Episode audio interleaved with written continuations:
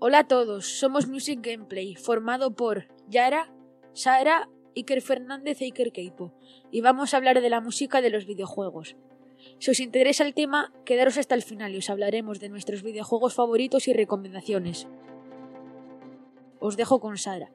La música de videojuegos en particular, desde comienzos del siglo XX, es considerada como un género musical por derecho propio, principalmente por tratarse en su mayor parte de música programada, a diferencia de la música grabada en estudio o interpretada en directo.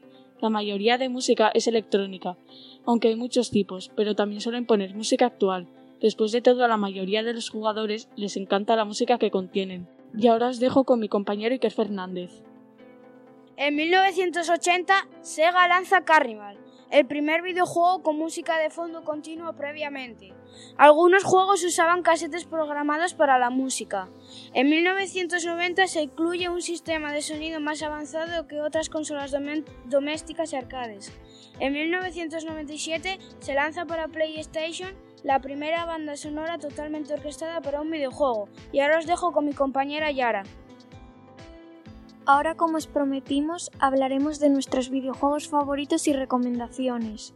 Friday Night Funkin' es un juego de combate rítmicos donde el protagonista, Boyfriend, deberá ganarse el favor de los amigos demoníacos de su novia venciéndolos en duelos musicales.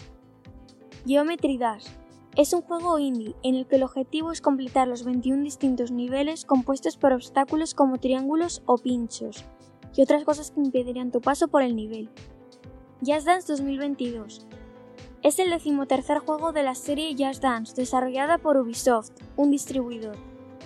Se estrenó el 4 de noviembre de 2021 y fue anunciado oficialmente el 12 de junio de 2021. Como en las otras entregas, el jugador tiene que seguir al entrenador de la pantalla como si este fuera su reflejo en un espejo, y será puntuado con diferentes expresiones. Os dejo con mi compañera Sara, Esperemos que os haya gustado nuestro programa, que os haya parecido interesante y que lo compartáis con familiares y amigos. Os recomendamos escuchar los programas de nuestros compañeros. Gracias y hasta, la, próxima.